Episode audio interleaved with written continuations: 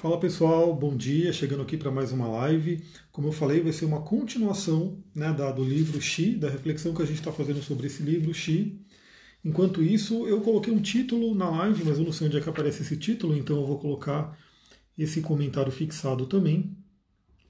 O Instagram está trazendo algumas novidades, né? Então não sei onde é que vai aparecer esse título, mas eu coloquei um título aqui, que o título é o seguinte, né? Reflexões sobre o livro Xi, a chave do entendimento da psicologia feminina, parte 2. Estou lendo esse livro, paramos né, praticamente na metade, eu vou começar aqui do capítulo 7. A Luciana chegando aí, a Rô, seja bem-vinda. A gente vai começar do capítulo 7, 7 lembrando que como que está sendo a sequência, né, como está sendo o formato dessa live. Eu sempre que eu estou lendo, estou estudando, eu vou grifando as coisas que eu acho mais importante, até para eu poder rever, para a gente poder, né, para poder realmente estudar o conteúdo. E para essa live, obviamente, eu não vou ler tudo que está grifado, porque senão eu ficaria né, umas 10 lives aqui. Aliás, me mandaram uma mensagem que para entender a psicologia feminina precisaria umas 10 lives. Sim, né? A gente, isso aqui realmente são reflexões. Então eu grifei, né? Eu fiz um asterisco nas áreas que eu acho mais importante, nas partes grifadas que eu acho mais interessante trazer aí para vocês. Então, gratidão aí para quem está mandando os coraçõezinhos, sejam todos bem-vindos e bem-vindas. Vou tomar minha aguinha aqui. Faço sempre o convite, venha para o grupo do Telegram. No grupo do Telegram, onde eu estou colocando, mandando áudios todos os dias, às vezes dois áudios, né? às vezes até três, vamos ver como é que vai ser. Cláudia chegando, bom dia, Rô, Fani. Então vem para o grupo do Telegram, porque lá tem muito conteúdo. Hoje eu já mandei um conteúdo sobre, complementando o que eu falei ontem, sobre o arcano enforcado. Aliás, se você ouviu, me fala como é que é para você ouvir sobre reflexões sobre o tarô. Né? Então eu mandei sobre o arcano enforcado e hoje eu mandei uma reflexão adicional, trazendo um texto do Marco Aurélio, complementando tudo aquilo que a gente estudou ontem né, sobre o arcano enforcado. Lembrando que tudo isso é para a gente colocar na vida, né, aplicar na vida. E hoje ainda eu vou mandar sobre Marte, né? Hoje estamos no dia de Marte, terça-feira é o dia de Marte, e sobre como faz mal, né? A gente represar uma energia, reprimir uma energia isso sempre aconteceu, né? as crianças têm um fluxo de energia muito grande e os adultos acabam reprimindo essa energia e continua acontecendo, mas as crianças estão vindo de uma forma diferente, as crianças estão vindo diferenciadas hoje em dia e cada vez mais é mais complicado você reprimir a energia da criança. Tanto que hoje o pessoal né, recorre a remédios e coisas do tipo. Então eu vou fazer uma reflexão, a gente vai falar sobre isso ainda hoje lá no Telegram. Então entra lá e se você não está lá, é só você entrar e você vai ver todos os áudios que eu já mandei desde a criação do grupo. Você vai poder ficar o dia inteirinho ouvindo os áudios caso você queira. Cris me falando de Veneza, Rô, boa tarde aí, né? Aqui ainda é bom dia. Seja bem-vindo. Então vamos começar nossa live porque tem muito assunto. Né, tem bastante coisa para falar, mas eu espero que hoje dê para matar esse livro, né, para poder terminar esse livro em duas partes, porque tem também o livro Ri e tem outro livro que eu quero falar sobre ele, que é o Cavaleiro Preso na Armadura. Então já tem dois livros que eu quero fazer esse mesmo esquema de ir lendo para vocês, ou seja, você vai estar estudando o livro comigo e trazendo algumas reflexões. E também depois tem um livro, O Novo Mundo, do Eckhart Tolle, que é um livro maravilhoso, que eu quero fazer algo parecido também. Viviane, bom dia, seja bem-vinda. Vamos lá, então começamos agora pelo capítulo 7, e eu vou trazer alguns textos que eu grifei para a gente poder ir conversando aqui. Então, olha só, né? a gente estava falando sobre a paixão, sobre a diferença de amor e paixão, como a paixão é aquela coisa que vem aquele fogo, que nos consome, que deixa a gente realmente, é, como diz a própria ciência, num estado de demência. Como a paixão realmente passa, ela tem aí a ver com o ciclo de Marte. Marte tem um ciclo de dois anos, então ele tem essa questão da, da paixão. Geralmente, quando passa esses dois anos, se não é amor, aquela coisa acaba, né? Então é importante a gente saber transformar paixão em amor e saber ir, vamos dizer assim, navegando nessas duas energias. Bárbara voltou, Arro, gratidão pelos coraçõezinhos. Aliás, se você acha que alguém pode se interessar por essa live, clica aqui no aviãozinho e manda para essa pessoa também, para que ela possa acompanhar aqui com a gente. Olha só, amar é estar junto com outro indivíduo, criar laços, somar-se a ele. Estar apaixonado é olhar através da pessoa e com isso perdê-la, inexoravelmente. Então é aquela coisa, né? Como eu falei, Amar realmente é você amar o indivíduo, amar a pessoa, amar como ela é, não criando uma idealização. Então, geralmente, no momento da paixão, a gente cria uma idealização. A pessoa se apaixona, a mulher se apaixona pelo ânimos dela, né? o homem se apaixona pela ânima dele. Então, existe como se fosse uma projeção de um ideal. E a pessoa acaba não enxergando, realmente, quando a gente está no estado de paixão, é como o pessoal fala, né? Isso é muito comum, as pessoas dizem, ele não enxerga que ela é assim, ela não enxerga que ele é assim, e assim por diante, porque realmente a pessoa não enxerga. Vamos lembrar que, segundo a PNL, segundo várias leis da espiritualidade, uma pessoa só vê o que ela quer ver. Então a gente tem filtros de percepção e esses filtros determinam o que, que vai chegar para a gente. Então ninguém está vendo a realidade como ela é, a pessoa está vendo a realidade como ela acredita ser, como os filtros dela permitem que ela veja. E no estado de paixão, isso realmente acaba sendo mais distorcido ainda. Mas quando a gente tem aquela questão do amor, realmente é um laço que se cria. Né? É uma conexão muito mais profunda, que vai além do que é apenas a paixão, vai realmente numa questão do propósito de alma. Tanto que, como sempre falo na sinastria do, da astrologia, a gente vê isso, quando uma, duas pessoas se relacionam, gera-se uma terceira entidade. Essa terceira entidade é o mapa composto, né? que o mapa composto é a média, o ponto médio de cada um dos dois mapas que estão se somando ali. Então já percebe que pela própria astrologia se mostra que um mais um não é necessariamente dois. Pode ser 3, 4, 5, 10, 20, enfim, porque existe uma sinergia entre essas pessoas. Então imagina a riqueza que pode ter duas pessoas que se amam realmente, que estão se complementando, uma complementando a outra, uma ajudando a outra, dois indivíduos completos, né? Em vez de duas metades que se unem para formar um, dois indivíduos completos que se unem para formar três, quatro, cinco, seis, sete, enfim, muito, uma entidade muito mais poderosa. Continuando aqui, né? Como já vimos, amar é quente, é chegar perto, o que é humanamente, humanamente possível, né? Amar é possível. Estar apaixonado, só ver o Deus ou a deusa na outra pessoa, é que não é uma situação compatível com a condição humana. Então é aquela coisa, por isso que a paixão não dura. A paixão é aquele êxtase né, que fica ali e o ser humano não aguenta tanto. Claro que a gente vai ver que o amor e a paixão eles vão se, se é, assim, eles vão ter uma dança, né? Então você pode estar apaixonada, você pode estar apaixonado sim no relacionamento, mas tem que ir além não ficar apenas na paixão, saber que a paixão é algo que é aquele fogo e o que alimenta aquele fogo é o oxigênio, o oxigênio que vem do elemento ar. E também o combustível, né, que pode ser uma lenha, né, um pedaço de madeira, que vem da casa 6, que é o elemento terra. Então isso é uma coisa muito importante. Olha só, pode se transformar a paixão em amor, e é o que os casamentos bem-sucedidos conseguem. Os casais começam com aquele estar apaixonado e depois, felizmente, mudam para o amor. É aquilo que eu sempre falo o mapa astral ele mostra isso de uma forma muito bonita, muito didática, inclusive temos aí a casa 5, casa 5 é a casa do romance, conhecida casa do romance, casa de leão, do elemento fogo, do sol, onde você tem o que se chama hoje em dia de ficantes. Então você encontra ali o seu ficante, seu crush, enfim, é o nome que é dado hoje. Eu já estou velho para isso, né? Já não tenho mais esses nomes não. Mas põe aí o ficante que vocês colocam, era mais chamado na minha época. Então é ali que você começa a se relacionar com alguém. É ali que começa a paixão, aquele fogo do sol, né? aquela coisa de. vira aquela coisa do calor, do amor à primeira vista e assim por diante. Então ali vem a paixão. Mas a casa 5, ela é uma casa que ela não é a casa do compromisso. A própria astrologia realmente eu descobro em seu dialeto particular. Arro, é isso aí, né? Então a casa 5 ela não é a casa do compromisso. É por isso que a casa 5, como eu falei, é a casa dos ficantes, é a casa dos crush, onde a pessoa hoje em dia, muitas vezes ela tem um crush aqui, um crush ali, um crush ali, e fica aquela coisa mas cuidado com as trocas de energia, né? Saiba muito bem com que, com que você está misturando a sua energia para que realmente não, não tenha ali alguma consequência para você. Mas a casa 5 seria isso. A casa 7, que é a conhecida como casa do casamento, que é a casa do compromisso. Não é à toa que Saturno está feliz na casa 7. Né? Saturno ali, em Libra, né, ele está exaltado. Por quê? Porque Saturno gosta do compromisso, é o compromisso que constrói. Então isso é uma coisa muito importante se dizer também, né? Vamos ver se o vídeo voltou. Galera, vai me dizendo aí se o vídeo voltou, porque aqui ele pausou, então fica aquela coisa dos travamentos do Instagram, né? É a coisa das mídias sociais. Então o que acontece? A casa 5 é aquela casa onde tem o crush, o ficante. Só que a casa 5, quando você não tem uma intimidade com alguém, imagina, você tem a casa 5, depois tem casa 6, que você convive com a pessoa, casa 7 é o compromisso, casa 8 é a fusão de almas. Se a pessoa ficou só na casa 5, ela não vai construir essa fusão de alma. Né? Dificilmente você vai ter uma intimidade verdadeira, uma intimidade real, consciente, com alguém que você vê de vez em quando, que você não convive. Né? Então aquela pessoa que, de repente, ah, tem um ficante ali, então ela vai de vez em quando, fica com aquela pessoa. Mas ela não convive com ela, ela não consegue enxergar quem ela é. Ela está só, bom dia Carmessi, Tarô, seja bem-vinda. Ela está vendo só a persona da pessoa, ela não consegue chegar no sol da pessoa. Então realmente não tem como ela construir um relacionamento. Deixa eu ler aqui é outro assunto, mas o que o Tantra fala sobre um relacionamento aberto, no caso de um relacionamento bem resolvido. Olha, se, se for bem resolvido, o Tantra tem algumas linhas, tá? Mas depois a gente pode falar sobre isso. Tem a linha do Vama Amarga, tem a linha do Dakshina Amarga. Então, assim, pode acontecer? Pode. Mas realmente, assim, as pessoas têm que ser muito bem resolvidas, porque se houver ciúme, se houver. Tem a tendência de acontecer isso, né? As pessoas começam a se relacionar com outras pessoas e pode vir uma questão de ciúmes.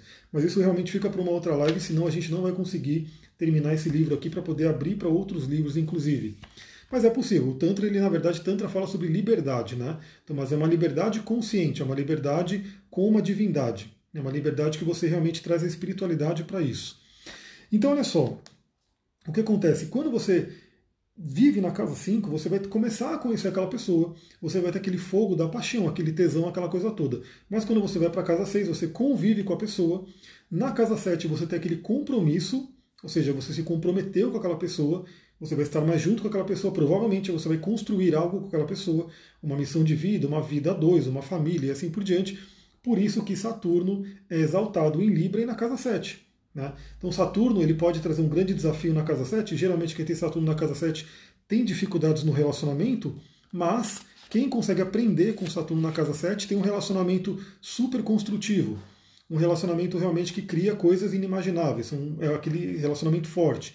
Como eu falei, quando as duas pessoas elas têm uma sinergia que não é nem mais dois, nem três, nem cinco, é mil, né? elas vão se multiplicando.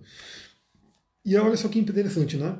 Não é possível humanamente manter o estado apaixonado. Então é aquela coisa, a gente tem que vir, ter o pé no chão e conhecer a pessoa como ela é. E quem não tem nada na casa 7, tudo bem, você não tem nada, você tem um signo lá. Né? Então, por exemplo, eu não tenho nada na minha casa 7, mas eu tenho um signo de virgem. Esse signo de virgem é regido por um planeta, no caso é Mercúrio. Você pode ter um signo de, sei lá, um signo de leão. O signo de leão vai ser regido pelo Sol. Então, a gente, tem, a gente pode ter casas vazias, mas sempre essa casa vai ter um signo ali. Né? O signo da cúspide, o signo que participa dela, mesmo não sendo a cúspide, às vezes tem até três signos participando de uma única casa. Então a gente vai buscar, pela, pela técnica do dispositor, a gente vai buscar os regentes daqueles signos para entender mais sobre eles.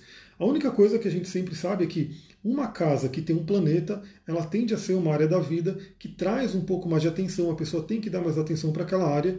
Por quê? Porque aquele planeta está chamando atenção para ela. Só que aquela coisa é o seguinte, né? É, mesmo que a pessoa não tenha nada no mapa natal, lembra que tem trânsitos, tem revoluções, tem progressões. Então, uma pessoa que não tem nada na casa 7, em determinado ano, ela pode ter um sol na casa 7. Aquele ano vai ser muito importante o relacionamento afetivo. Gente, no primeiro encontro eu vou perder o mapa Vale a pena. É, é aquele, aquele meme que eu posto de vez em quando, que é uma brincadeira, né? Que os egípcios perderam sono para estudar sobre signos e astrologia, para você deixar de lado isso, né? Sim, quando você começa a se relacionar com uma pessoa, se você tiver o conhecimento de astrologia, conheça ela, né? Peça o mapa dela sim, para você poder ter uma ideia com quem você está se relacionando. Então, isso é uma coisa muito interessante. E se você quiser se conhecer mais, lembrando que a sinastria não é para dizer se vai dar certo ou não vai dar certo. Né? Porque o vai dar certo ou não vai dar certo depende dos dois. Se os dois têm vontade, vai dar certo. Se os dois não têm vontade ou um deles não tem vontade, não vai dar certo. É uma questão que depende de cada um. Mas a astrologia e a sinastria vai ensinar o quê? Como que pode fluir esse relacionamento? Qual é o caminho para que eles fluam? Então, sim, a gente sabe que tem mapas com desafios que, de, de, de interrelacionamento entre os dois. Então, assim, tem realmente mapas complicados. Quando você vê mapa com muita quadratura, com planetas que são difíceis ali, estão um no mapa do outro, isso traz uma dificuldade. Mas o que acontece? Não quer dizer que essa dificuldade tenha que bloquear, porque a pessoa pode transcender essa dificuldade, inclusive crescer com ela. Esse é um ponto muito importante. Já dando a dica, né? geralmente numa sinastria, quando uma pessoa coloca o Saturno dela no planeta de outra pessoa, esse Saturno tende a reprimir, tende a trazer um peso. Mas vamos lembrar que como tudo de Saturno, você pode realmente aprender a amadurecer com esse Saturno e se tornar mais forte. Então, o que a princípio poderia ser ruim, se a pessoa tiver vontade, ela consegue transcender aquilo e realmente ter um relacionamento bacana. Olha só, é, deixa eu ver aqui, a Liz colocou, engraçado, fiz enastria online com minha melhor amiga e deu muita dificuldade, mas nos damos muito bem. Então é o que eu estou falando. Então assim, primeiro que quando a gente faz algo online, até eu vou trazer essa questão aqui, quando a gente faz algo online eu sempre falo, o computador, ele vai pegar o quê? Ele vai montar os dois mapas, que ele tem muita velocidade de cálculo matemático, ele vai pegar uma série de textos prontos que alguém escreveu, né, geralmente deve ser um astrólogo, mas alguém escreveu aqueles textos, o que significa Sol em Leão, Marte em Peixes, é, Lua em Libra e assim por diante. O, o, o, sistema vai pegar todos esses pequenos trechos né, e vai montar um PDF, vai montar um texto maior dizendo isso. Só que o computador ele não tem aquela visão holística, não tem como. Então ele vai pegando um monte de pedaços, é como se ele fosse pegando uma colcha de retalhos e ele vai somando lá. Eu, inclusive, a Luciana está aqui de, de, prova, né? Ela até falou para mim, pô, mas você mandou um PDF que tipo, me deixou mais confusa do que, do que ajudou, né? Porque eu, eu tenho um sistema chamado Vega Plus que ele gera. Né? Inclusive tem, tem astrólogos aí que vendem esse mapa, né? que vendem esse PDF como um, um mapa astral. E eu mandava só como complemento, na verdade, porque eu falo, o importante no meu atendimento é o que a gente grava aqui, é o que a gente fala. Todo o resto é simplesmente um complemento. O importante é o que a gente está falando em quase duas horas de, de, de, de, conteúdo ali, de contato. Mas aí o que acontece? Quando você lê um mapa que é feito por computador, você vê uma coisa que diz aqui, aí no, embaixo diz uma coisa totalmente diferente, que até entra em conflito. Esse conflito existe dentro da gente? Existe. Né? Só que é aquela coisa, como que ele está atuando? Por isso que é importante ter alguém, ter um ser humano por trás, para poder estar interpretando aquilo.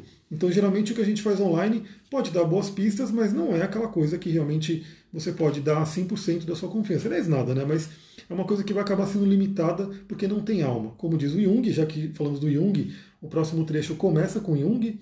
Jung dizia, né? Conheça todas as técnicas, conheça todas as teorias, mas quando estiver de frente com uma alma humana, seja apenas uma outra alma humana. Então, sempre que você faz algo online, falta essa alma humana do, do, do mapa astral. Né? Olha só, continuando. Jung disse que tanto o ânimos quanto a ânima agem efetivamente dentro de nós como os mediadores entre as partes inconscientes e conscientes de nossa personalidade. Então imagina aquele né, inconsciente gigante dentro da gente. É sempre bom lembrar a imagem do iceberg, né, que o iceberg é aquela ponta que parece grande, que está para fora, mas embaixo no inconsciente tem algo muito maior. Isso é o nosso consciente e o inconsciente. E ânimos e ânima é, como posso dizer, um, um intermediador. Né? Por isso que o Jung ele sempre fala, né? ele, ele tinha uma frase que falava sobre isso também que se o confronto com a sombra já é desafiador, e todo mundo sabe muito bem disso, quando você toma uma ayahuasca, quando você toma uma planta de poder, ela de cara ela vai apresentar sua sombra, ela vai te trazer aquilo, e, e não é uma coisa tão fácil, uma coisa dolorosa às vezes de lidar. Mas o contato com ânimos e ânima é até N vezes mais complicado. Por isso que hoje em dia, infelizmente, relacionamento afetivo, relacionamento entre pessoas no geral, é uma grande falha da humanidade. Né? As pessoas hoje, infelizmente, não sabem se relacionar de uma forma verdadeira, de uma forma tranquila. É, a gente está aqui para aprender, realmente, né? então todo mundo vai ter que aprender, todo mundo ali tem as suas falhas no relacionamento, mas o mundo, no geral, está muito abaixo do que deveria ser. Então, por isso que a gente sabe que tem guerras, que tem brigas, que tem pessoas que não se falam, que tem, enfim, um monte de coisa que acontece, porque e no nível mais profundo, a pessoa não consegue se relacionar com a própria ânima, o próprio ânimos, e aí realmente ela tem esse conflito. Falamos também sobre a energia de Marte semana passada lá no Telegram, e eu citei um filme. Né? Então esse filme, dois filmes na verdade eu citei, né? Então fica a dica lá, porque quem está no Telegram recebe aí as dicas de filme que eu dou, as dicas, enfim, de livros que eu estou lendo, uma série de coisas. Um filme era da Mulher Maravilha. E no filme da Mulher Maravilha, Ares, o deus Marte, o deus da guerra, é representado ali como se fosse o mal do mundo, né? o grande causador das guerras. Embora eu vou dar um pequeno spoiler aqui, mas enfim, vale a pena você assistir o filme se você não, tem, não assistiu ainda. Quando ela mata Ares, ela fala: Bom, agora acabou a guerra do mundo. Só que não. Né? Então, assim, Ares foi embora, ela destruiu Ares, mas a guerra do mundo continuou. Por quê? Porque ela teve a consciência de que esse Ares está dentro da pessoa, está dentro de cada um. É o Marte que você tem no seu mapa astral. Esse Marte ele pode ser usado de uma forma destrutiva ou construtiva. Já o outro filme que eu dei dica, né, que foi um áudio que eu mandei no fim de semana, é sobre o filme Homens de Honra, onde eu falo também dessa energia de Marte, falei sobre Marte em Ares, Marte em Escorpião, Marte em Capricórnio, que é o cara, né, o protagonista do filme, que ele realmente, como eu posso dizer, ele faz aquela coisa acontecer. Então é apresentado todo tipo de dificuldade para ele, é como se o mundo fosse inteiro contra ele, mas ele persiste. Né? E isso é a força de, de Marte, né? do deus Ares, por exemplo. Isso é a força de Marte no positivo. Então a gente tem que saber escolher. Então, quando você sabe se relacionar com você mesma, com você mesmo, você faz escolhas mais conscientes. Continuando, né? Quando retorna ao mundo interior de Afrodite, Eros torna-se capaz de mediar em favor de Psique, junto à deusa, a Zeus e a outros deuses e deusas do mundo interior, arquetípico. Como veremos no decorrer da história, ele vai poder ajudar Psique nas épocas mais difíceis de seu desenvolvimento, fazendo uso de elementos naturais e terrestres tais como uma águia, juncos e formigas. Vamos só relembrar que é o seguinte: aqui ele tá, esse, esse livro inteiro ele está analisando o conto, né, a mitologia de Eros e Psique. Ele está trazendo essa mitologia para estudar a psique feminina. Então, para quem nunca viu esse conto, vale a pena você ver, tem na internet facinho disponível, ou compra o livro, lê o livro inteiro, ele é um livro pequeno, né? vale a pena você ter, ler e poder estudar ele. Então o que acontece? Psique, eu já vamos, vamos resumir um pouquinho, eu falei no primeiro livro, mas vamos resumir um pouquinho. Psique ela acaba se relacionando com Eros, Eros é o deus do amor, né, filho de Afrodite, e só que ela não consegue ver, ela não pode ver ele, porque ele é um deus. Então eles se apaixonam, ele leva ela para o castelo dele, enfim, para o Olimpo, lá para o ponto que ele está lá, só que ele fala para ela, você não pode me ver. Então eles só fazem amor no escuro. Né? E aí vem as irmãs de Psique e começam a colocar coisa na cabeça dela, mas ele deve ser uma serpente, ele deve ser um monstro, como que você não pode ver ele, como que você não pode perguntar nada para ele. E aí elas dão uma lâmpada, dão uma faca para Psique, porque ela já estava até achando que realmente ela era um monstro, que o Eros era um monstro, e ela acende a luz e vai querer matar ele, né, se ele for um monstro. Só que quando ela acende a luz, a lanterna, ele é um deus do amor, ele é o deus mais lindo do mundo, assim por diante. Então ela, ela se surpreende, só que Eros acorda e Eros vai embora. Por quê? Porque ele falou que ela não podia ver ele. E Eros vai embora. No que Eros vai embora, ela fica desolada, ela fica totalmente, né, ela cai aos prantos, enfim, ela fica no sofrimento e ela vai atrás de Afrodite, que é a mãe de Eros, para que ela ajude, né, ele, ela se reconciliar com Eros. Afrodite, como tinha ciúmes dela, como tinha a coisa da beleza, aquela competição de beleza, começa a dar uma série de desafios. Desafios que também pareciam intransponíveis. Né? Assim como no filme do, do, do Homens de Honra, só que aí a gente vê a diferença do masculino e do feminino. No masculino, o Homens de Honra lá, o cara se mata, o cara ele realmente ele vai lá, é um filme de exército, né, fala da marinha americana e tudo, mas Psique, ela recebe ajuda. Ela é, a energia feminina ela é a cooperativa.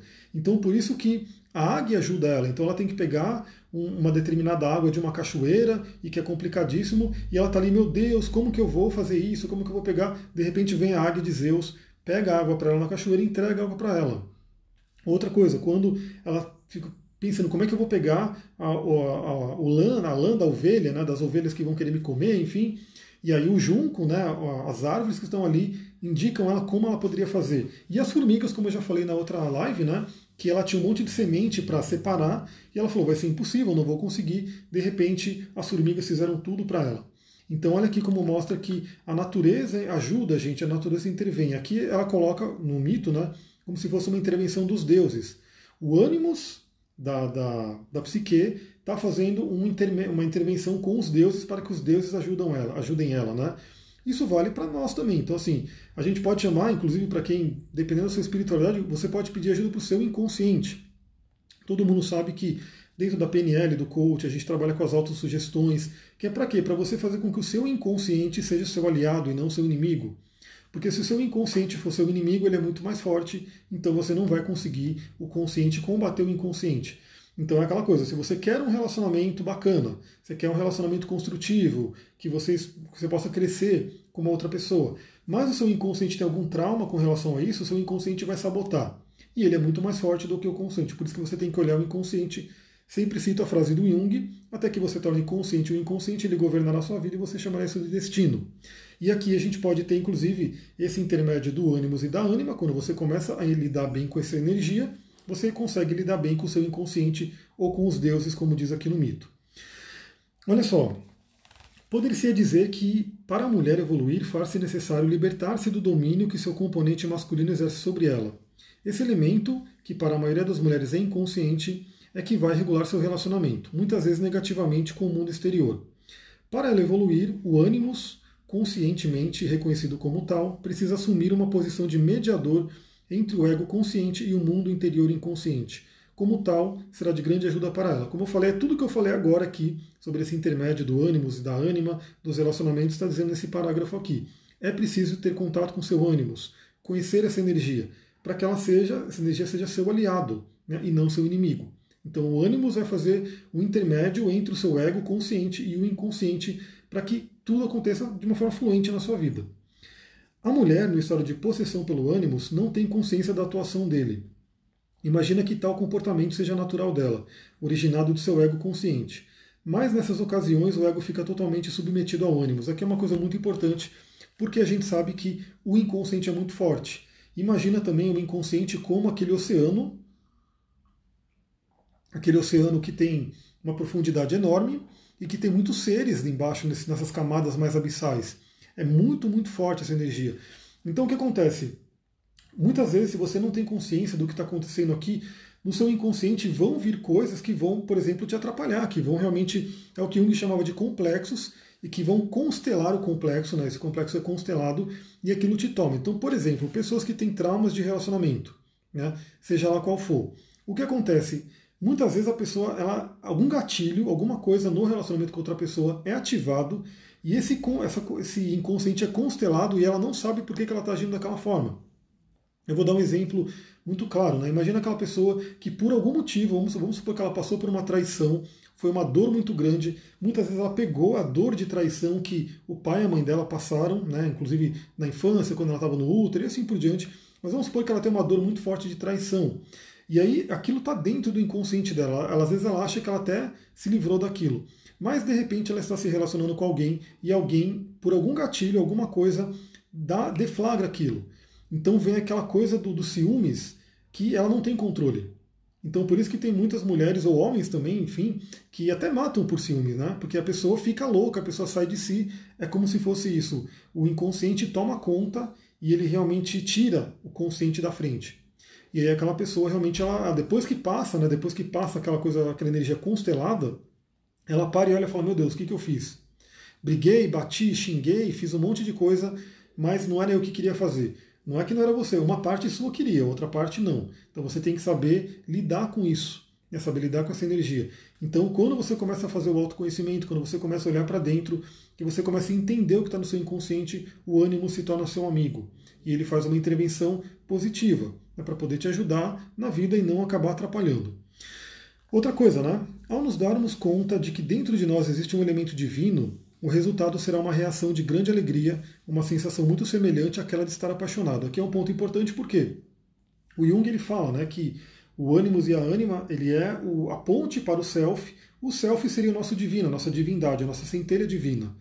Então a gente sabe pela espiritualidade também que vários espiritualistas falam: você é Deus, né? eu sou Deus. Você só esqueceu disso.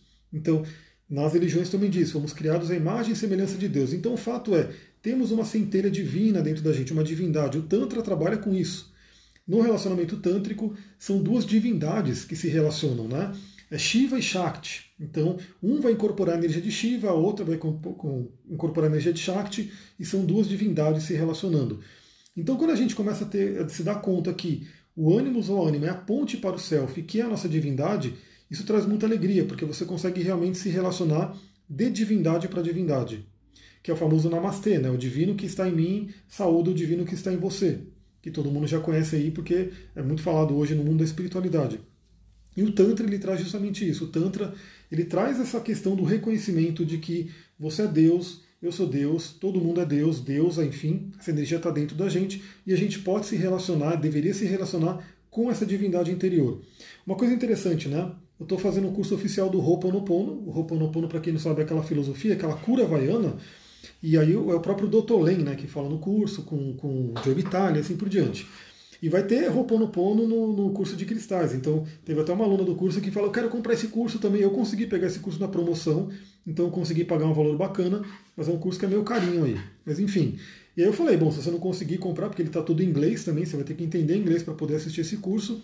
Tudo, eu já tenho Roponopono no curso de cristais, mas depois que eu fizer esse curso, que é o Ho'oponopono e o Ho'oponopono Avançado, são dois cursos, eu vou trazer muito mais coisas sobre o Ho'oponopono.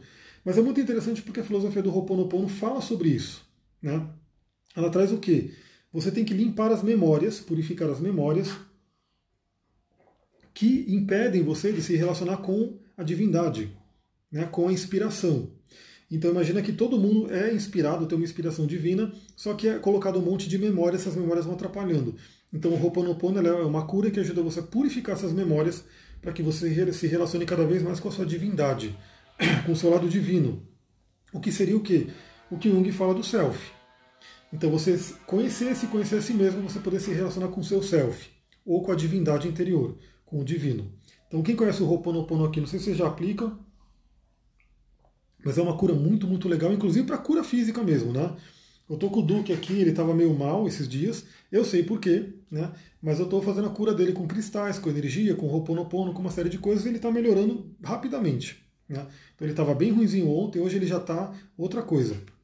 Então o Ho'oponopono serve muito para cura também. Olha só, com coragem posso afirmar que toda vez que alguém iluminar outra pessoa, encontrará um deus ou uma deusa.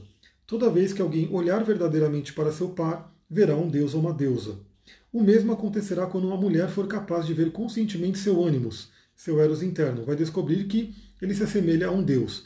Basicamente o que eu falei aqui, por exemplo, o Tantra, ele parte desse pressuposto de que somos Deus e somos deusa, né? temos essa divindade dentro de si, e quando você olha para o outro sem as máscaras, sem as máscaras, você consegue entender que existe uma deusa lá, existe um Deus. E aí sim você começa um relacionamento divino. Né? Aliás, esse livro aqui, que é um livro que traz aí é, algumas reflexões que eu estou colocando, no livro Sexualidade Divina. Ele fala bem sobre isso, né? A capa é meio assim, né? A capa é meio aquela coisa, mas o livro ele fala sobre Tantra, sexualidade divina, então ele traz várias coisas para a gente refletir sobre essa energia. E, e, é sobre esse livro que eu vou falar no áudio de hoje lá no Telegram. Então fica de olho, entra no Telegram para você poder receber. Vamos continuar aqui. Psique pacienta-se à espera de uma solução. O homem, ao contrário, empunha uma faca, espada, qualquer arma, monta seu cavalo, bicicleta, carro e parte para conquistar aquilo que acha que deve. A maneira feminina da ânima ou da mulher é esperar até que algo dentro dela lhe dê os meios, o caminho e a coragem. Então aqui basicamente é aquilo que eu falei também dos filmes, né? Que eu falei sobre o filme Mulher Maravilha, né? É, Mulher Maravilha não, do filme do do, como pode dizer, do, do Homens de Honra, que o homem lá, o, o, protagonista, ele vai com a faca na caveira, né? ele vai realmente em busca daquilo que ele quer, ele passa por cima do que for preciso, porque ele quer chegar ao objetivo dele. E geralmente a energia feminina ela é mais cooperativa, ela é mais paciente. A gente pode trazer, trazer também os arquétipos do tarô. A gente tem o grande Yang, que é o mago. O mago é aquele que vai em busca daquilo que ele quer. É o Yang, energia que vai para fora. A sacerdotisa, né, que é uma energia mais yin, é o grande yin, ela intui aquilo que ela quer, ela recebe aquilo que ela quer. Então são energias diferenciadas, lembrando que tanto a mulher tem yang dentro dela, a mulher também tem um mago dentro dela, e o homem também tem uma sacerdotisa dentro dele. Aliás, eu, por exemplo, com o meu topo de elemento água, né, o meu mapa é muito yin, eu tenho muito elemento água, câncer, peixes, escorpião, eu tenho uma energia mais yin. Né, então, queira ou não, eu sou homem, mas eu tenho uma energia mais yin. Por isso que eu gosto mais de, de receber aquela coisa toda. Inclusive, tudo que eu passo aqui para vocês eu vou recebendo, eu vou recebendo e vou compartilhando. É receber e compartilhar. É um mantra da Kabbalah, inclusive, receber para compartilhar. Então eu vou recebendo, compartilho, eu recebo muito mais, por quê? Porque eu não estanquei energia, eu simplesmente compartilhei a espiritualidade, o universo manda mais. Olha só, a forma feminina de entregar-se é similar, se não igual à do fazedor de chuva do tal. Um homem pode agir assim e se manifestar seu lado feminino, como eu acabei de falar uma forma divina de entregar-se. A mulher, ou o princípio feminino, parece ter de retornar ao núcleo central imóvel a cada vez que algo lhe acontece. E isso é um ato criativo. Precisa retornar a ele, mas não afogar-se nele. Ela é receptiva, não passiva. É como eu falei. Então, por exemplo, muita coisa que acontece comigo, eu paro e vou meditar, e fico no silêncio, e fico quieto, e vou entendendo o que está acontecendo. Eu vou para dentro de mim. Obviamente, eu tenho que tomar cuidado para não me afogar, no mundo de Netuno, no mundo da Lua, no mundo né, dos planetas do elemento água, mas é uma forma de você entender o que está acontecendo e receber inspiração divina. Principalmente se você conhecer o Ho'oponopono. Né? Então tem vários mantras que a gente pode utilizar, mas o Ho'oponopono é uma coisa muito interessante porque o Ho'oponopono é aquela purificação. Então você está numa situação desafiadora, senta, medita, vai respirando e vai entoando o mantra do Ho'oponopono, aquelas quatro palavras, com consciência, com espiritualidade, e você vai ver que tudo vai clarear você vai entender. Então, o Ho'oponopono acaba trazendo uma energia mais feminina também nesse sentido, né, de você poder sentar e atuar de uma forma mental. Você não precisa ir em busca daquilo que você quer, você vai trabalhando de uma forma a purificar aquilo que impede você de manifestar. É, olha só, não se deve tirar ninguém do seu sofrimento prematuramente. Se estivermos no caminho do sofrimento, numa época estéril, por vezes é porque deveríamos mesmo passar por isso, por algum tempo. Ao entendermos a estrutura global do sofrimento, um trecho estéreo de caminho não parecerá assim tão assustador. Esse trecho eu achei legal colocar por conta disso, né? É, muitas vezes todo mundo tem aquela ânsia de ajudar, aquela coisa mais, você precisa ajudar a pessoa, a pessoa está passando mal, a pessoa está ruim, ela está sofrendo. Mas será que a pessoa quer essa ajuda? Será que a pessoa precisa dessa ajuda naquele momento? Será que a sua ajuda não vai até atrapalhar ela? Então isso aqui é uma coisa muito importante. Isso eu aprendi muito cedo no mundo das terapias aí, que é assim, Eu posso ter o conhecimento que for. Por exemplo, quando a gente faz linguagem do corpo, você começa a ler a pessoa, você começa a ver as doenças da pessoa e você já poderia falar uma série de coisas. Ou o próprio mapa astral, enfim, toda a ferramenta de autoconhecimento. Mas eu não vou sair falando para ninguém, a não ser que a pessoa solicite. Né? Então, assim, vamos supor que a pessoa tenha um certo problema de saúde. E ela fala, eu tenho esse problema de saúde. Eu vou falar, então, por causa disso, disso, disso, tem que fazer isso, isso, aquilo. Será que a pessoa quer ouvir isso? Será que a pessoa está preparada para ouvir isso? Então é muito importante você realmente saber se a pessoa quer ajuda. Saber se ela pediu ajuda. Ou se a sua ajuda às vezes não vai te atrapalhar a vida da pessoa. Isso é uma coisa muito importante. Tenha isso em mente, né? Tenha em mente que. E aí é como ele colocou. Às vezes aquele período de sofrimento dentro da vida global da pessoa é muito importante, ele é, é, é mínimo. E a gente vê pelo mapa astral. Muitas pessoas estão passando por momentos difíceis de sofrimento, mas é um, um trânsito específico que está acontecendo. Então, às vezes, ela tem que. Às vezes, Saturno, como Saturno ele é do rigor, né? Às vezes, Saturno tem que dar umas porradas na pessoa mesmo para que ela possa crescer, para que ela possa calejar. Tem até a história né, da borboleta, do casulo, da lagarta, que é mais ou menos assim, né? A, borboleta, a lagarta está saindo ali, a borboleta, na verdade, do casulo, aí ela está fazendo aquela força, aquele esforço para poder sair. Alguém, na maior boa vontade, olha aquilo, fala: Ah, peraí, eu vou ajudar essa borboleta a sair. E aí ela vai lá e abre o casulo para a borboleta sair. Só que nessa borboleta cai e não consegue voar. Por quê? Porque na verdade, quando ela vai ver, a borboleta precisa desse período de força, de fazer força, de ter essa coisa de conseguir realmente sair da, da, do casulo, porque é ali que ela está ganhando a força dela. Quando a pessoa vai lá e abre o casulo, ela não deu a oportunidade da borboleta se esforçar e ter a força para poder é, voar, assim. Então é aquela coisa, às vezes, um pai, por exemplo, uma mãe que é muito protetor, está impedindo a criança, está impedindo a pessoa de se desenvolver, de desenvolver a força dela. Então Saturno ele vem, como eu falei, ele é um planeta pesado, né? eu ia pegar um peso aqui, mas ele está longe de mim. Ele é um planeta pesado, ele, ele, os metais dele, né? o metal dele tem a ver com chumbo. Chumbo todo mundo sabe que é muito pesado, porque Saturno ele quer que você tenha força, ele quer que você se desenvolva. Olha só, é, essa aqui é ela fala sobre você selecionar, né? Como uma mulher que seleciona o homem. Então, olha só, quando o homem faz amor com uma mulher, dá-lhe um número incalculável de sementes, milhões delas. Ela tem que escolher uma, o que, num estágio muito rudimentar, significa selecionar. É ela que escolhe, inconscientemente nesse caso, qual dentre tantas vai germinar e frutificar. A natureza, em sua abundância, produz muito, é a mulher que faz a seleção. Isso é um negócio muito interessante por isso, né? No final das contas, é a mulher que seleciona qual é aquela semente que vai fecundar nela, que por isso que ela traz muita criatividade. O útero é aquela representação da criatividade. Quando você pega um, um geodo, né, no mundo dos cristais, eu sei que tem gente do curso de cristais aqui que a gente vai falar sobre isso. O geodo, que ele representa o útero da Mãe Terra, é um local de criatividade. Por quê? A semente cai ali, mas quem tem que germinar a semente é o útero, é a mulher.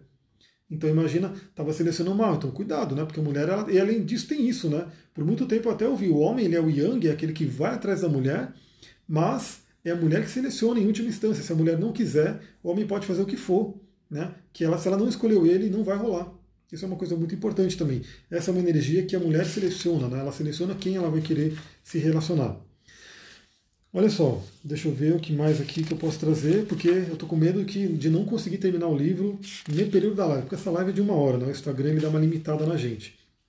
Então, olha só, isso aqui é uma coisa muito interessante. Isso que eu grifei, olha só. O homem moderno precisa abrir mão de sua presunção de ser Deus. Calma que vocês vão entender que a gente tem a divindade, mas o ser humano está no ego. O ego, o ego que é o problema. Querendo, querendo assumir assim um poder antinatural sobre a natureza e sobre o destino do mundo inteiro. Seu logos, que é a parte racional, é, o leva a querer reter o poder a qualquer preço. No que se identifica com o carneiro. O carneiro, no caso, é o signo de Ares, que é o signo mais yang que tem. Né? É, isso é justamente o que o impede de ser aquele que possa dispor dessa força. Assim como o indivíduo que, chegando próximo ao arquétipo, é destruído, aquele que se identificar com o carneiro também será eliminado. Então, olha só, é aquela coisa que eu sempre falo né, sobre a questão da energia masculina e feminina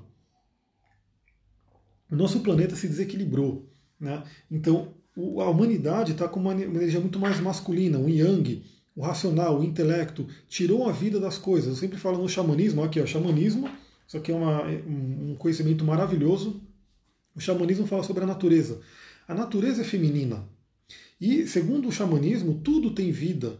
Né? Esse cristal maravilhoso, que é celestial, que está comigo, que eu meditei com ele hoje, ele tem vida. Só que para o Logos, né, para a parte racional do ser humano, ele é simplesmente um objeto, alguma coisa que pode ou não ter utilidade. Então o ser humano, o que ele tem feito com a natureza? Né? Ele simplesmente tem usado a natureza de acordo com o que ele acha que, ele, que tem utilidade. É aquela história, né? A pessoa vê uma árvore e ela vê simplesmente o quê? Aqui vai ser um papel, né? vai ser uma madeira, vai ser madeira para construir não sei o quê. Hoje em dia a humanidade, salvo raras exceções, não vê uma árvore e fala isso aqui é um ser vivo, isso aqui é um mestre, isso aqui é uma, uma energia de mestre. Então, o que acontece? Esse logos, né, como ele coloca aqui, quando o ser humano se aproxima muito de um arquétipo, esse arquétipo pode acabar destruindo ele. E é aquela velha história, né? As pessoas falam, mas o ser humano vai destruir o planeta. O ser humano não vai destruir o planeta, porque o planeta é muito maior do que o ser humano. Só que o ser humano ele pode sim se destruir. Ser destruído. Então, assim, a gente vê hoje né, o que o ser humano faz com a natureza, o desequilíbrio que está acontecendo, e que sim, a chance que a gente tem é do ser humano sumir do planeta, do ser humano se destruir. E não a natureza, porque a natureza é fácil, você, é só você perceber, se você pegar uma construção qualquer né, e você deixar ela abandonada, não dá, sei lá, 10 anos e aquilo já virou está cheio de mato. Né? Eu vejo aqui, aqui tem algumas árvores, alguma, algumas plantas que nascem do cimento, do tijolo. Né? Ela simplesmente nasce. Então a natureza ela tem uma força muito grande.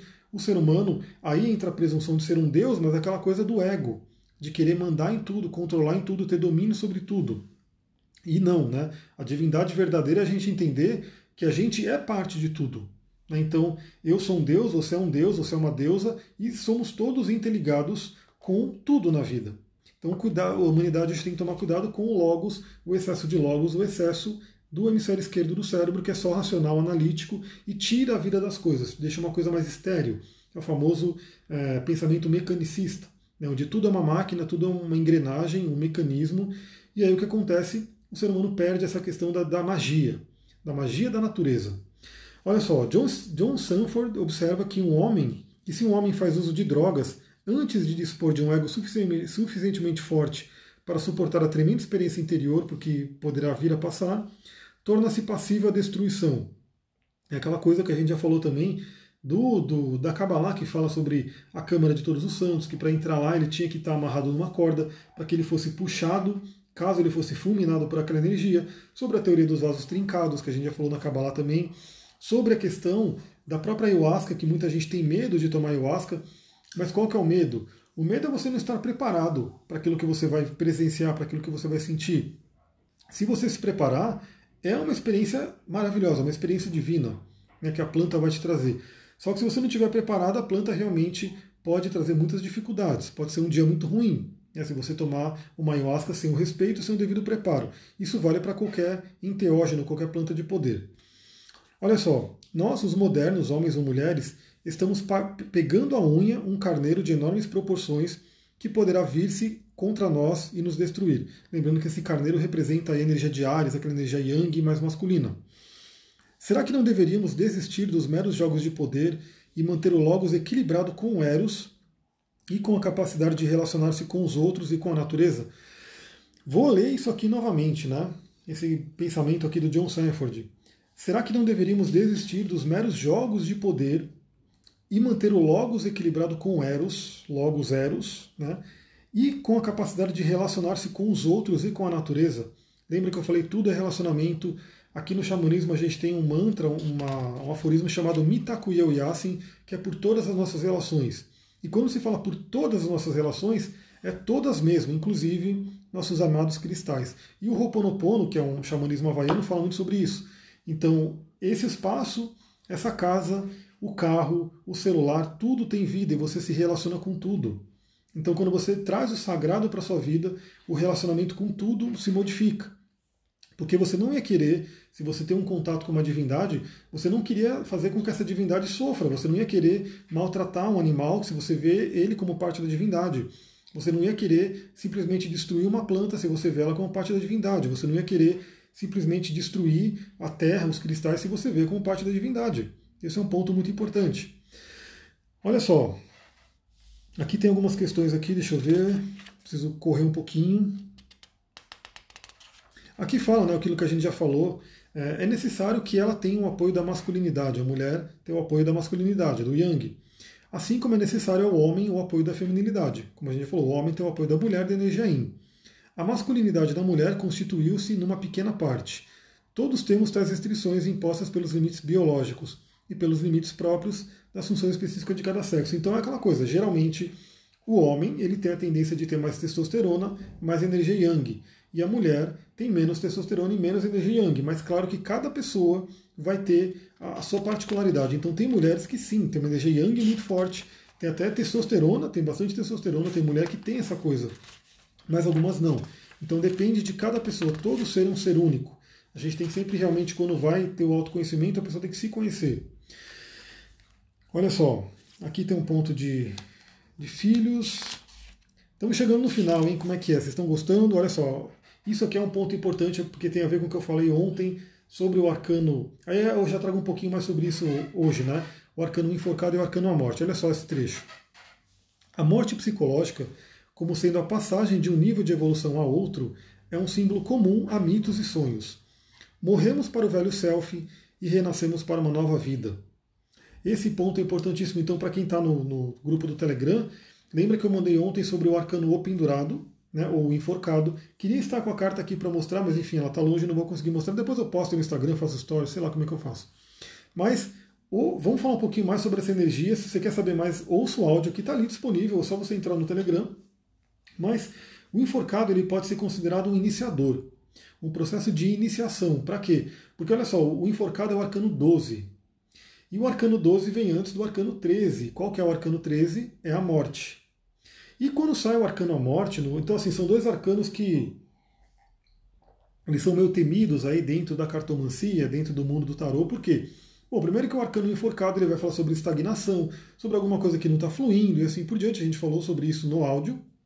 E o arcano a morte, tem gente que só de ver né, a imagem do arcano à morte já fica aquela coisa, meu Deus, aquele impacto.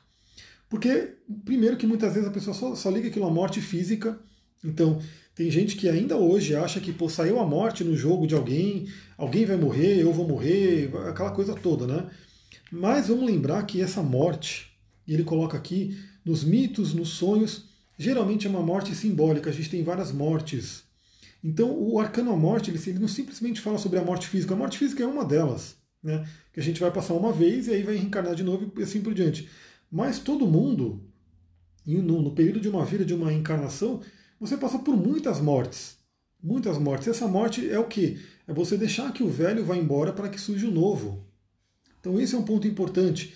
Então quando a gente fala sobre morte aqui, quando a gente fala sobre essa questão, é o que, que você tem que olhar para dentro de si Aí você se coloca numa posição do pendurado. O pendurado faz você olhar para um outro ângulo. O pendurado faz você trazer o elemento água à tona. Lembra que eu falei de Netuno, do inconsciente. Você sacrifica alguma coisa, lembrando que o pendurado fala sobre sacrifício. Eu gosto de falar do mito de Odin, que tem muito a ver com o pendurado, que ele realmente ele queria conhecer as runas, ele queria receber o, o, a sabedoria das runas. Ele ficou pendurado nove dias, de cabeça para baixo na árvore Yggdrasil, e inclusive deu um olho. Né? Ele furou um olho dele e deu esse olho para poder receber essa energia.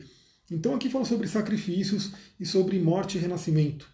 Então, em termos de relacionamento, você pode perceber aí, né, lembrando que esse livro ele vai falar muito sobre a psique feminina, então ele, de certa forma, né, de uma forma bem profunda, ele fala sobre relacionamento, que é o que? Você se relacionar com o outro. Então você pode pensar nesse momento, o que dentro de si precisa ser sacrificado, precisa morrer, que é o velho, para que nasça o novo, em termos de relacionamento em termos energetial. O, o, o Duque está tossindo ali. É isso aí. Mas ele está tossindo bem menos que ele está tossindo hoje. Então, o que acontece? Se você não está tendo um relacionamento bacana, olhe para dentro. Se você é mulher, olhe para o seu ânimo. Se você é homem, olhe para a sua ânima. O que, que nesse relacionamento entre ânimos e ânimos dentro de você precisa morrer, precisa ficar para trás para que surja um novo relacionamento? Então, qual é a. Por isso que eu falo, sempre procure um padrão nos seus relacionamentos. Se você tem problema de relacionamento, qual é o padrão que você pode identificar né, e falar, bom, eu não quero mais esse padrão, então eu vou deixar esse padrão para trás para que nasça um novo padrão, um padrão mais benéfico. E aí sim você pode se relacionar de uma forma melhor. Então, Arcano a Morte e essa energia da morte, olha lá, Fani não conhece esse livro fantástico. Eu quero trazer muitos livros para vocês, hein? Porque o que eu mais conheço é livro. Agora, ainda com a Amazon, eu vou recebendo lá as, as indicações e, e, também cada livro que você lê tem uma bibliografia enorme, então você vai caçando os outros, outros livros. Então tem um monte aqui, eu adoro. Isso é um prazer para mim, então eu vou compartilhando com vocês. tanto lá no Telegram, no Telegram eu pego um trechinho do livro, leio, trago uma reflexão e nas lives também dá para a gente fazer uma coisa mais profunda. Então é aquela coisa, o que, que precisa morrer para renascer? Pense nisso, né? A gente passa por várias mortes durante a vida. Muitas vezes, se você resiste a essa morte, aliás, é uma coisa interessante. Eu estava falando sobre a ayahuasca com uma cliente e ela morre de medo de tomar ayahuasca. Talvez ela veja essa live, inclusive. E eu falei, realmente, a ayahuasca ela te faz, ele te traz uma experiência de morte. Só que é aquela coisa, é alguma coisa que precisa morrer, para que você nasça novamente e que nasça uma coisa mais benéfica. Melhoras para o cão está melhorando, estou passando energia nele, estou usando os cristais, estou fazendo defumações, então assim, ele já realmente está melhorando. Não vai dar dois dias, ele vai estar tá bem melhor, né? com certeza. É, olha só, talvez tenha de haver tanto fracasso quanto sucesso para que qualquer vida seja plena. Que pessoa insuportável teria sido Psique se tivesse feito tudo perfeitamente sem falhar? Essas falhas é que nos fazem lembrar que psique é humana, nos fazem lembrar como são necessárias a toda evolução. Então aqui esse ponto é importante, que tem muito a ver com o que a Brené Brown trouxe muito nos livros dela, nas palestras sobre a vulnerabilidade e sobre a sombra. O ser humano ele não é um ser perfeito, não tem jeito, o ser humano tem falhas, cada um tem sua falha, cada um tem seu erro, todo mundo erra e a gente é normal. A grande questão é que a gente sempre tem que pensar, a gente erra, mas ficar repetindo o erro, aí sim você está impedindo a sua evolução. Então errar faz parte. Né? Os fracassos, vamos dizer assim, fazem parte. Né? Aliás, eu estava vendo uma live ontem falando sobre isso, que as pessoas deveriam fracassar mais, porque muitas pessoas não conseguem o que elas querem porque elas nem tentam. Né? Elas nem tentam com medo de fracassar. Então, o fracasso, no caso, você tentou uma coisa e não conseguiu, tem aprendizado ali. O que você aprendeu para poder ver? Então, isso aqui tem muito a ver com a frase que o Jung traz também, né? Que eu preciso ser íntegro a ser bom. Então, é conhecer o lado sombra. O lado sombra ele existe. Quando Jung fala de ser íntegro, ele fala o quê? Eu conheço o meu lado sombra, eu integro, entrego, entre, integro ele, olha só, eu integro ele em mim e eu me apresento como um ser integral, um ser total para uma outra pessoa. Aí, continuando aqui, John Sanford frequentemente se refere à diferença entre perfeição e totalidade. Totalidade compreende as falhas. Psique precisava falhar aqui, no final de sua jornada. Temos todas nossas sombras que nos salvam, muitas vezes, dos momentos críticos. Então o que acontece? É porque Psique, depois ela até toma lá, ela, faz uma coisa que ela meio que falhou né, no, no, na, no, na história. Mas essa falha ela traz a humanidade. Então é aquela coisa. Todo relacionamento, toda pessoa tem um lado que não é tão legal, tem um lado que de repente o outro não gosta. Então é importante que quando você está num relacionamento, você consiga aceitar a totalidade do outro. Agora é óbvio, né? Toda sombra a gente tem que olhar para ela, a gente tem que iluminar ela, porque quanto mais você deixa ela no escuro, não quero ver, não quero ver, não quero ver, ela está ali. E ela vai se manifestar de uma forma pior, inclusive. Você tem que olhar para essa sombra e você tem que ir trabalhando ela, lapidando ela. Você tem que ir vendo o que, que eu posso melhorar com relação a isso, o que, que eu posso trabalhar nessa energia para que eu possa ir evoluindo e para que eu possa ir integrando essa sombra e ela vai virando uma aliada, não mais uma inimiga. Então isso é um processo. Né? E o relacionamento ele acaba trazendo uma questão de, de crescimento acelerado justamente por quê? Porque o outro acaba sendo um espelho para que você veja suas sombras e vice-versa. E aí, se as duas pessoas tiverem a disponibilidade, né, a vontade de crescer, então o relacionamento ajuda a ter essa, essa aceleração de crescimento. Essa coisa que as pessoas crescem muito mais rapidamente, evoluem muito mais rapidamente. Daí vem o famoso Maituna, dentro do Tantra, que é aquele, aquele, aquele ato sexual sagrado, onde as energias estão ali circulando numa coisa fantástica, né? quando realmente tem a questão da divindade. Então isso é uma coisa muito importante. Falando de divindade, aí sim estamos terminando o livro, consegui terminar esse livro. Depois vai ter o livro Ri, né, para a gente poder falar sobre ele. Depois o livro O Cavaleiro Preso na Armadura. Quero terminar o do Eckhart Tolle e trazer ele também. Mas aí vocês me dizem, né, se tá bacana esse formato de trazer um livro e fazer reflexões aqui para vocês. Porque se não tiver bacana, aí eu vou fazer outra coisa, né, vou pensar em outra coisa. Se tiver legal, vocês vão comentando aí, vão me falando se vale a pena. Olha só, esse é o trecho que inclusive eu postei tempo atrás para anunciar essa live, né? Esse é o trecho que é um trecho mais lindo do livro aqui para todo mundo refletir. Quando finalmente a mulher alcança seu desenvolvimento pleno e descobre que é uma deusa, dá à luz um elemento de prazer, alegria ou êxtase. Então, olha só, ser aquela que traz alegria é o supremo privilégio da mulher, o ponto alto de sua evolução. Então é aquela coisa, né? É, se você é mulher, tem que descobrir que você é uma deusa, tem que acessar essa deusa interior. E vamos lembrar também uma coisa muito interessante. que a gente tem vários arquétipos de deusa. Então não é uma única deusa. Muitas vezes a pessoa pode, é, ah, mas eu tenho que ser que nem Afrodite, eu tenho que ser. Não, tem muitas deusas, tem muitas, muitos arquétipos, muitas faces da Grande Mãe. Eu tenho um oráculo que é as faces da Grande Mãe. E qual é a que você se identifica mais? Né? Então algumas podem se identificar com Afrodite, outras podem se identificar com Palas Atena, algumas podem se identificar com Artemis, outras se identificar com deusas de outro panteão, de outra, de outra mitologia. O importante é você saber que você tem uma divindade interior. Né? E a deusa realmente é aquela que sabe se valorizar, que por ela se valorizar tanto, ela acaba valorizando o outro também, e ela traz a luz a esse mundo. Então a mulher, naturalmente, ela já traz a luz ao mundo. Então, todo ser, por isso que no, no, no Tantra se reverencia tanto a Yoni, né? porque Yoni, para quem não sabe, é a vagina, dentro do, do sânscrito, dentro da, da sabedoria do Tantra. Porque a Yoni é o portal, é o portal por onde se dá a luz. O útero né, é o portal onde se gera né, aquela criança, aquele feto, e a criança sai pela Yoni. Ou deveria sair, né? Hoje em dia tem muita cesárea, mas ela deveria sair pela Yoni. A gente sabe que, inclusive, é a mais saudável que tem ela poder ter um parto normal e sair pelo canal da, da, da vagina e receber toda aquela microbiota que está ali. Então ela sai por ali. Então a mulher, naturalmente, ela já dá a luz. Né?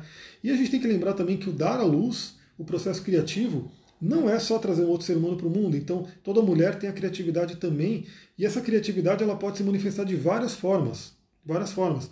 Porque tem mulher que talvez ela não tenha vontade de ter o filho, ela não tem aquela coisa muito da maternidade, está tudo bem. Temos vários arquétipos no mundo, então pode ser, pode ser que ela não tenha.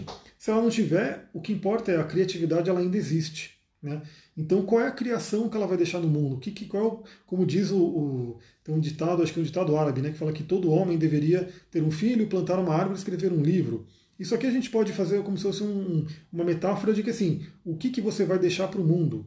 Quando você faz um filho, você está deixando uma outra pessoa, um outro ser, que obviamente vai, né, vai trazer muita coisa para o mundo. Você É uma marca sua, não tem jeito. Mas o que mais você vai deixar para o mundo? Talvez não seja um filho, mas talvez sejam outras coisas que você vai deixar para o mundo como legado? Como diz o Ravamal, né, que é um poema dos, dos Edas. Os Edas são os escritos lá do, do povo nórdico, né, da mitologia nórdica, que seria a sabedoria de Odin.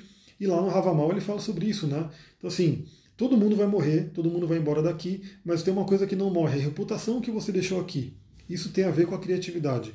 Então, descubra que você é uma deusa, acesse a sua deusa interior, saiba que se você não está acessando a sua deusa, é por questões de couraças, é questão de memórias pelo Ho'oponopono, couraças pela terapia haitiana, né? É, crenças limitantes pelo coaching, ou seja, questões que estão impedindo você de acessar a divindade interior, que tem a ver com ânimos que faz a ponte para o self. É você acessar o seu self. Quando você acessa o seu self, você acessa a divindade interior. E obviamente todo homem que está me assistindo também, também é um Deus, tem essa energia da divindade dentro de si. E se você é mulher, aí eu vou dar esse recado final, né? Se você, mulher, acessar sua deusa interior, obviamente você não vai, é, como você seleciona, né, como a gente viu aqui, você não vai aceitar nada menos do que um outro deus na sua vida. Né? Você vai querer uma divindade também. Então, assim, você, mulher, que vai ativar sua deusa interior, não vai aceitar mais qualquer coisa. Então, aquele, aqueles relacionamentos é, abusivos, aquele relacionamento que é meio complicado, aquilo não vai mais te chamar atenção, você não vai estar na frequência. Você vai estar numa frequência muito mais elevada. Por isso que Todo bom relacionamento começa numa boa autoestima, num bom auto-amor. Você tem um amor próprio, você tem uma boa autoestima, você sabe do seu valor, você sabe que você é uma divindade, uma deusa, ou seja, você não aceita nada menos do que também alguém que esteja nesse nível de divindade. Pode ficar um pouco mais complicado de, de encontrar alguém? Pode, porque a gente sabe que a, a maioria das pessoas não está nessa vibração. Então você vai ter que ter uma, sei lá, vai ter que ter um filtro maior para poder, pode ser que batam muitas pessoas na sua porta e você fala, pô, não, não tem a ver com minha energia, não quero, não aceito mais isso, não estou mais nessa frequência desse tipo de relacionamento. Então você vai ter que realmente também mudar a sua energia, mudar a sua vibração, mudar os locais que você frequenta, as coisas que você faz, para que possa bater a sua porta, você possa encontrar alguém que realmente tem a mesma frequência. Então, finalizando os ensinamentos desse livro, se você acessar a sua Deus interior, os seus relacionamentos também vão refletir essa divindade. Então serão relacionamentos divinos. Né? Sexualidade divina, relacionamento divino e união de Shiva e Shakti para que alcance novamente o êxtase, o samadhi, o satori, enfim, a iluminação, como você queira chamar. Beleza, galera? Eu vou ficando por aqui então. Deu para fazer, fazer o livro inteiro. Se você gostou, curte, comenta, ajuda realmente essa live a chegar em mais pessoas. E eu vou pensar qual que vai ser a próxima live. Inclusive está terminando, tem 25 segundos aqui no, no Instagram para vocês. Então um beijão, até mais, Namastê, Harion. Entre lá no Telegram para que você possa ouvir os áudios que eu vou mandar hoje, inclusive. Até mais. E encerrar aqui.